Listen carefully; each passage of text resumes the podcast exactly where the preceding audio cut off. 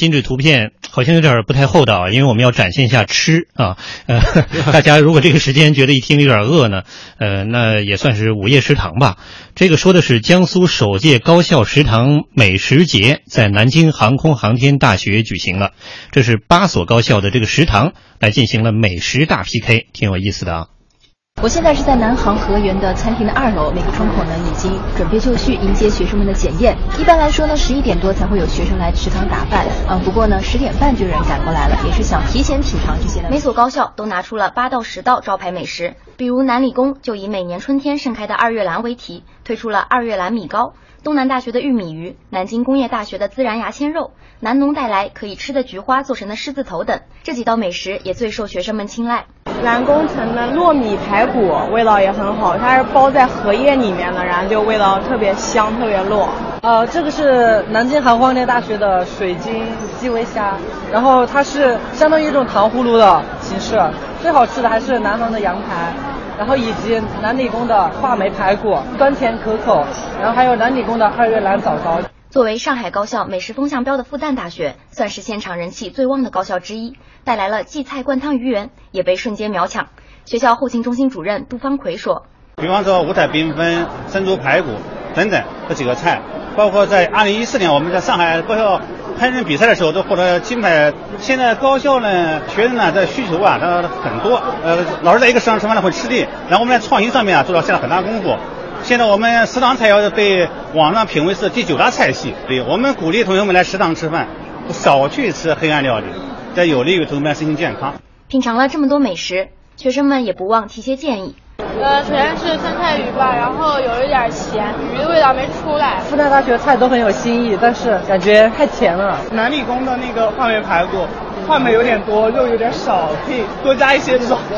对此，江苏省高校伙食专业委员会业务中心主任李军说：“这也是高校食堂下一步改革的方向，针对不同的学生提供个性化的服务。”因此，主办方也请来了南京几家餐饮企业现场演示，并培训食堂大厨，在保证食物健康的前提下，更关注味道。中国有句古话叫“伙食工作叫众口难调”，就是说我们高校伙食工作应该来说，从营养角度去考虑基本的需求，那么我们就要弥补一些个性化的需求。那么也就是说，我们高校后勤的餐饮改革要进一步推进，不能是用大灶的传统的伙食为主。要逐步改变成与市场、社会市场餐饮相接轨的，以需求为满足导向的这么个餐饮模式和结构。哎呀，现在感受就是，如今的大学生挺幸福的啊！你看这食堂还大 PK，然后想尽办法的让学生们能够吃得好、吃得妙，呃，吃得开心、吃得满意。这高校食堂嘛，都有各自的传说。嗯，比如说我们上过的北京广播学院，大家都知道这广院肉饼啊。啊，月亮肉啊，这些都是一直是传为佳话这么多年，但没想到现在高校还要办这种食堂美食节，也是 两位老师怎么看呢？虽然这个时间说确实让人挺饿的，挺不厚道的。反正我是饿了。不过我没有发言权，因为我上大学上的实在太早了。我们那会儿的食堂没这一说哈，不堪回首，我就不回首了。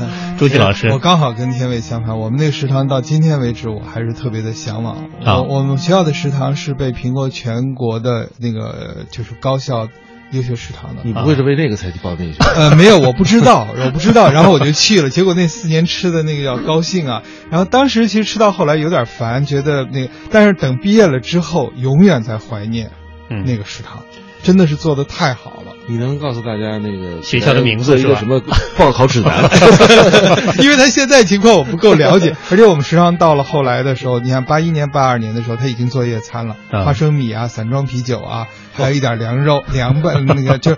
那个、那个、那个叫就是四川人的那种凉拌肉啊！您越说我越饿，而且就是晚上十点钟才开始供应。对，我们当时那个学校，我们学校当时啊也是确实有这个夜餐的，尤其是快到这个就是期末考、大考的时候，还真是挺人性化的。往往这些花絮会让学生记很久啊，这可能也是人性化的标志之一嘛，是吧？为为人民服务，记忆特别高，记忆 记忆特别高，说的我简直是不知道听众朋友什么感受啊？